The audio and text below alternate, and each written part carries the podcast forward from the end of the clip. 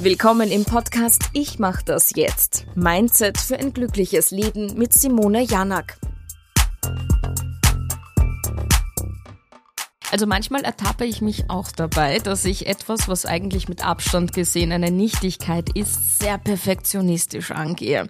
In diesem Sinne willkommen im neuen Podcast zum Thema Perfektionismus mit unserer lieben Simone Janak. Ja, ich freue mich sehr darauf, denn Perfektionismus, das geht uns alle an, egal ob wir betroffen sind oder nicht. Ja, leider. Die meisten Menschen sind die eben eher Perfektionisten, denkst du, oder eben keine? Es gibt tatsächlich beides. Also ich glaube ja persönlich, dass die Perfektionisten überwiegen. Das hängt aber ein bisschen auch davon ab, was verstehe ich denn eigentlich unter einem Perfektionisten? Perfektionismus auf der positiven Seite ist ja eigentlich nur die Dinge gut machen zu wollen. Also es spricht ja nichts dagegen zu sagen, ich schaue noch mal über das Produkt drüber oder über einen Text drüber. Ich gehe mit Liebe zum Detail an Dinge ran und ich möchte auch etwas Gutes tun. Da spricht ja nichts dagegen. Woher kommt denn überhaupt der Drang zum Perfektionismus? Wir lieben es, Anerkennung und Belohnung zu bekommen. Mhm. Also wenn wir etwas richtig gut machen, dann werden wir meistens von der Gesellschaft, aber auch von der Arbeit oder früher auch von den Eltern belohnt. Das hast du gut gemacht, also zumindest im besten Fall. Und das, dann neigen wir dazu, wir müssen Leistung erbringen, damit wir überhaupt Anerkennung bekommen. Und oftmals kommt es da noch dazu, dass wir sagen, alles, was ich tue, ist ja sowieso nicht gut genug, ich muss es noch besser machen. Perfektionismus ist also nicht angeboren. Perfektionismus kann ein Teil angeboren sein. Also wenn ich jetzt zum Beispiel in meinem Charakter, also in dem, was schon bei mir ist, eine Neigung dazu habe, Dinge einfach gründlich machen zu wollen, dann ist das ja auch eine Form von Perfektionismus. Also jemand, der sehr viel Ordnung und Struktur haben möchte. Zum Beispiel das Ordnen von Handtüchern nach Farben. Das ist ein gewisser Perfektionismus. Bei den meisten Menschen kommt der tatsächlich schon aus einem Selbst heraus. Das ist ein ästhetischer Anspruch, der aus einem Selbst kommt. Aber der Großteil an Perfektionismus ist angelernt der kommt tatsächlich aus der Erziehung, aus dem Leistungsdenken und aus der ständigen Suche nach Anerkennung. Und es gibt ja jetzt eben den Ehrgeiz und den Perfektionismus. Wie weit liegen diese beiden Eigenschaften auseinander? Das eine und das andere kommt meistens zusammen. Also wenn ich sehr perfektionistisch bin, neige ich auch oft dazu, ehrgeizig zu sein. Das muss aber nicht sein. Es gibt genug Menschen, die sind ehrgeizig, aber nicht perfektionistisch. Und ein Prinzip, was ich da kurz in den Raum werfen möchte, ist das Pareto-Prinzip. Das Pareto-Prinzip bedeutet, du kannst mit 20 Prozent Aufwand alles erreichen. Das ist an sich sehr ehrgeizig, hat aber nichts mit Perfektionismus zu tun. Also ja, kann zusammengehen, muss aber definitiv nicht. Oft, wenn man eben Perfektionismus hört, denkt man automatisch, an Negatives. Also das ist irgendwie negativ behaftet. Ist denn Perfektionismus auch wirklich immer negativ, vor allem im Beruf? Da würden wahrscheinlich einige Chefs direkt widersprechen. Denn Mitarbeiter, die wirklich im Detail mitdenken, die ihre Arbeit ordentlich machen, die auch nochmal nachfragen und qualitätssichernd unterwegs sind, die sind ja an sich erstmal positiv. Also nein, es ist nicht immer negativ. Allerdings kann es sehr schnell passieren, dass daraus Ansprüche generiert werden, die der andere vielleicht gar nicht mehr halten kann. Oder Ansprüche an sich selbst, die wir haben, die einen riesen Druck auslösen und dann wiederum dazu führen, dass wir Dinge gar nicht mehr anpacken, weil wir so Angst haben, dass sie nicht perfekt sein könnten. Ja, du hast es auch gerade angesprochen.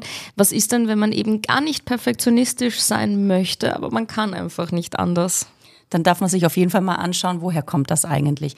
Und die Gründe kommen tatsächlich meist aus der Kindheit. Also, dass irgendein Lehrer gesagt hat, du kannst das sowieso nicht, du musst das besser machen.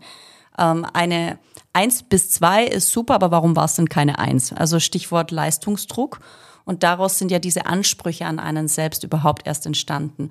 Und die kann man schon auflösen, indem man an die alten Glaubenssätze rangeht und dann natürlich auch mal sagen, okay, wenn ich jetzt diese Aufgabe in meinen Ansprüchen nur zu 80 Prozent erledige, lass uns doch mal schauen, was dann passiert.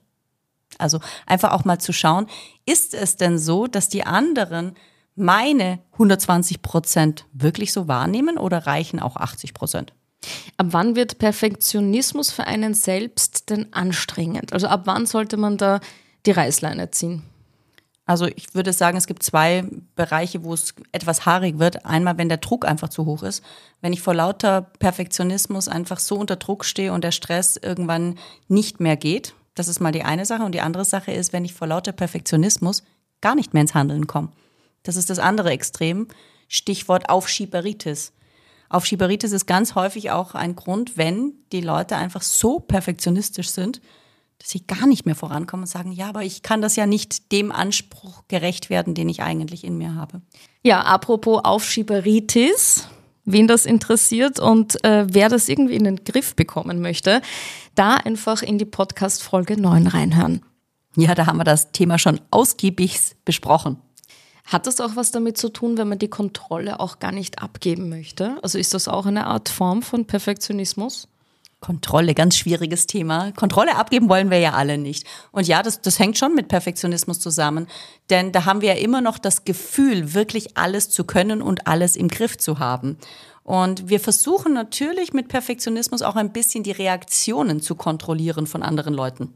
Also wenn wir perfektionistisch arbeiten oder uns verhalten, gehen wir davon aus, dass wir dadurch positive Reaktionen von anderen haben. Also ja, auf jeden Fall ein Stück der Kontrolle. Aber wir wissen ja auch, Kontrolle ist eine Illusion, also können wir es uns eigentlich auch mal sparen. Was sind denn so Anzeichen für einen übertriebenen Perfektionismus? Also als Beispiel jetzt, ich habe Prüfungen, die ich ausgebe an meine Teilnehmerinnen der Ausbildung. Und wenn jemand sagt, okay, ich werde das erstmal händisch ausfüllen.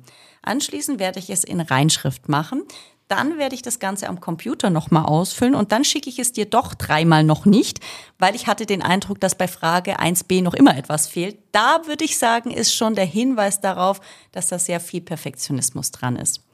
Wenn ich Aufgaben grundsätzlich nicht angehe, weil ich Angst davor habe, dass sie nicht perfekt sein könnten. Das ist auch schon ein Anzeichen. Also da darf man ruhig bei sich selbst ein bisschen schauen, wie gehe ich denn auch an Alltagsaufgaben ran ähm, mache ich vielleicht auch ganz einfache Sachen wie, gehe ich nicht zum Sport, weil es könnte ja sein, dass es nicht ganz so perfekt läuft, wie ich mir das vorstelle. Beispiel Yoga. Also viele Menschen gehen nicht zum Yoga, weil sie denken, sie könnten unperfekt aussehen. Wer Yoga schon mal selbst gemacht hat, hat festgestellt, es gibt auch noch andere, die sehen auch nicht so super aus. Es ist halt nun mal so. Also da gibt's ganz viele Anzeichen, egal bei welcher Aufgabe. Es ist also ziemlich schwierig, glaube ich, äh, den eigenen Perfektionismus irgendwie in den Griff zu bekommen, oder? Ja, es hat immer mit Bewusstsein zu tun. Auf der einen Seite sich bewusst zu machen, dass das Thema wahrscheinlich ein altes Thema ist und dass das nicht nur einen Aufgaben, ein Aufgabengebiet betrifft. Und auf der anderen Seite auch mal auszuprobieren, was passiert, wenn ich in meinem, meiner Meinung nach nicht perfekt bin. Also als Beispiel, wenn ich jetzt als nächstes eine Aufgabe bekomme, mal zu sagen, ich gebe sie jetzt mal in meinen Augen unperfekt ab und mal abzuwarten, was dann passiert. Meist passiert übrigens gar nichts. Der andere merkt das gar nicht. Aber ich glaube, das ist ganz, ganz schwierig für die Person, die ja. so perfektionistisch veranlagt ist. Ich übe das sehr häufig mit Menschen in meinem Umfeld und verlange dann teilweise händisch aufgeschriebene Aufgaben, damit eben dieser Perfektionismus, ich muss alles perfekt am Computer mit Rechtschreibprüfung und allem drum und dran machen, eben nicht durch kann. Ja, vielleicht hilft dir auch zwischendurch eine Runde Schlafen. Wie ich jetzt darauf komme, ganz klar, Schlafen ist das Thema unseres nächsten Podcasts und ich freue mich so sehr drauf, weil ich liebe es zu schlafen, Simone. Ja, und es ist ja auch so gesund und das schauen wir uns dann gemeinsam an. Ich freue mich schon.